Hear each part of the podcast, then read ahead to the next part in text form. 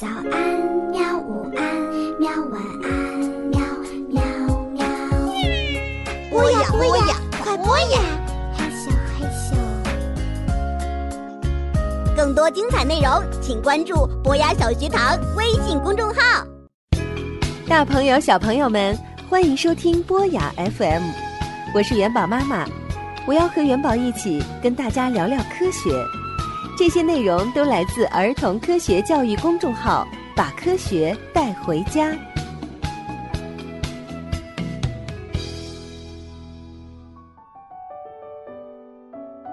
大家好，今天我和元宝要跟大家聊一聊气候变化的问题。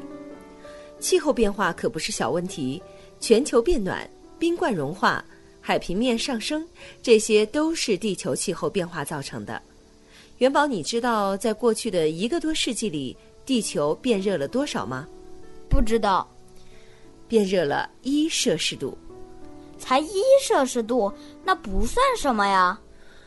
一摄氏度可不算少哦。在过去的一个世纪里呀，全球温度上升虽然只有一摄氏度左右，你可能根本感觉不到一摄氏度的差别，但是对于地球来说呀，这个温度实际上很高。这也是大量陆地冰层融化和海洋加速上涨的原因。由于人类每天排放，使地球积累的热量相当于四十万颗广岛原子弹爆炸产生的热量。那是什么原因让地球升温的呢？科学家认为啊，一九五零年至今升温的主要原因是温室气体的排放。如果再不控制排放量的话，全球温度将上升大约四点五摄氏度，地球就会遭到破坏，无法支持大量人口。那如果温度继续上升，我们会遇到多大的麻烦？对未来的人来说呀，麻烦就大了。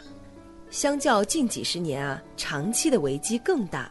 但是目前排放已经在制造危机。科学家认为，在未来的二十五到三十年内，尽管逐渐升温，气候可能和现在差不多，世界很多地区降雨加剧。但雨季之间的时期会更加的干旱炎热，飓风和台风的数量可能减少，但是会更加的猛烈，沿海的水灾也会更频繁，破坏力会更大。那长远来看呢？如果任由排放量增加，将带来巨大的危机。科学家担心啊，严重的气候影响会导致地球历史上第六次大规模动植物灭绝和极地冰冠融化，造成海平面上升，将绝大部分的沿海城市给淹没。啊，那真是太可怕了！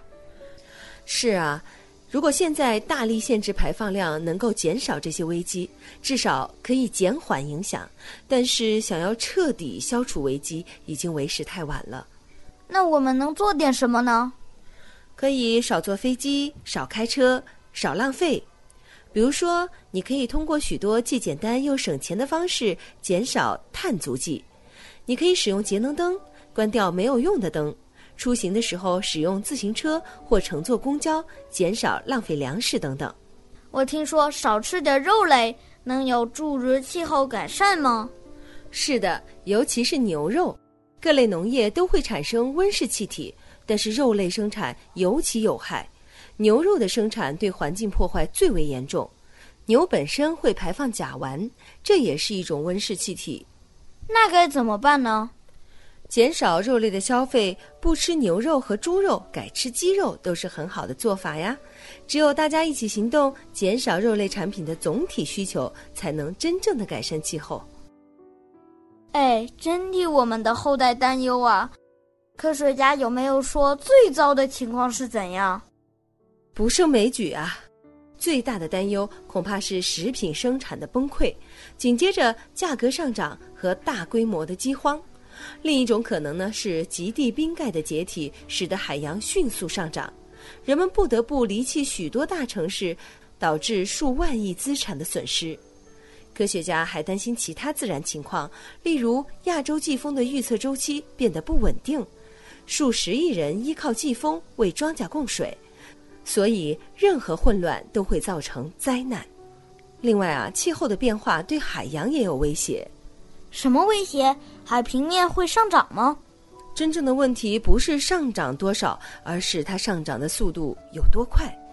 海洋正在以每世纪大约零点三米的速度上涨，这可能看起来很少，但是会对海岸城市造成很大的影响。政府和一些机构需要花费数百亿美元抵抗海水的侵蚀，而且啊，还有一个很大的风险是上升速度会显著加快。如果排放量继续不受限制的话，那么地球表面的温度将很快类似于曾经的上新世，当时大量的冰融化，海平面比今天高二十二米。啊，这么多，那是不是很快就要淹没我们了？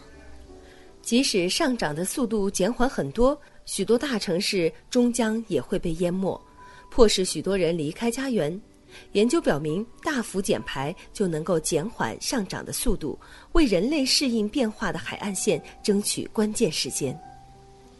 科学家这些预测可靠吗？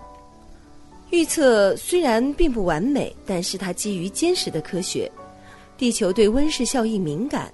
例如，十九世纪时，人们就发现二氧化碳的增加会使地球吸收更多的热量，并且已经被实验证明。但是，气候科学也存在很多不确定性。你可能听说过蝴蝶效应，即使很小的扰动，也可能引起巨大的变化。计算机预测啊，只能提供一系列未来气候的可能性，而不是绝对准确的预测。哎，看来气候变化问题刻不容缓，值得我们关注和行动。没错，小朋友，听完这一篇科学常识啊，咱们一定要从我做起，提倡低碳环保，主要是从节电、节气和回收三个环节来改变生活的细节，减少对大气的污染，一起来保护我们赖以生存的地球吧。